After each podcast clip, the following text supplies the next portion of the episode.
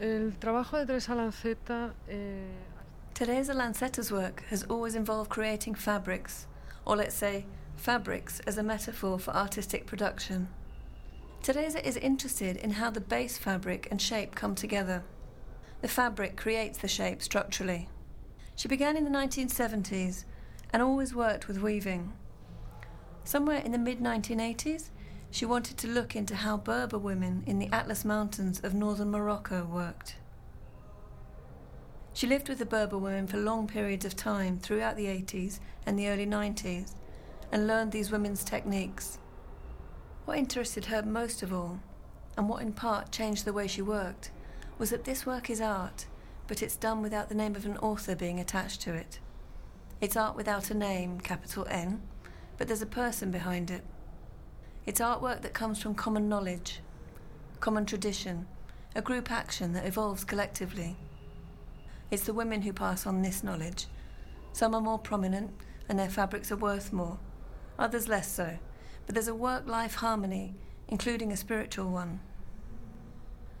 In the communities, these fabrics are made for living, they're not decorations. These are nomadic communities, they need them to live and clothe themselves.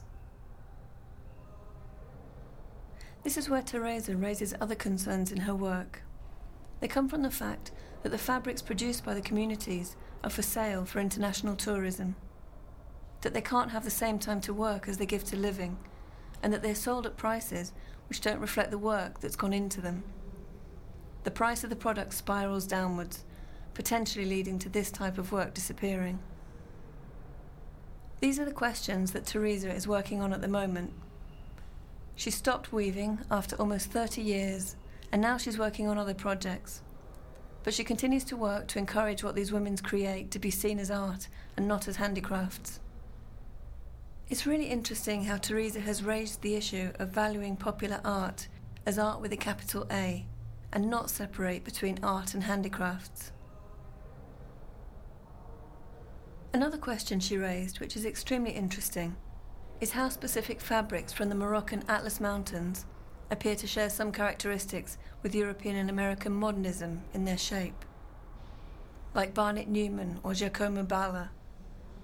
The repetition, the absence of a centre, the lack of a mark, this serialization. I think there are certain things in common shape wise between European and American modernism and the art made by these Moroccan peoples.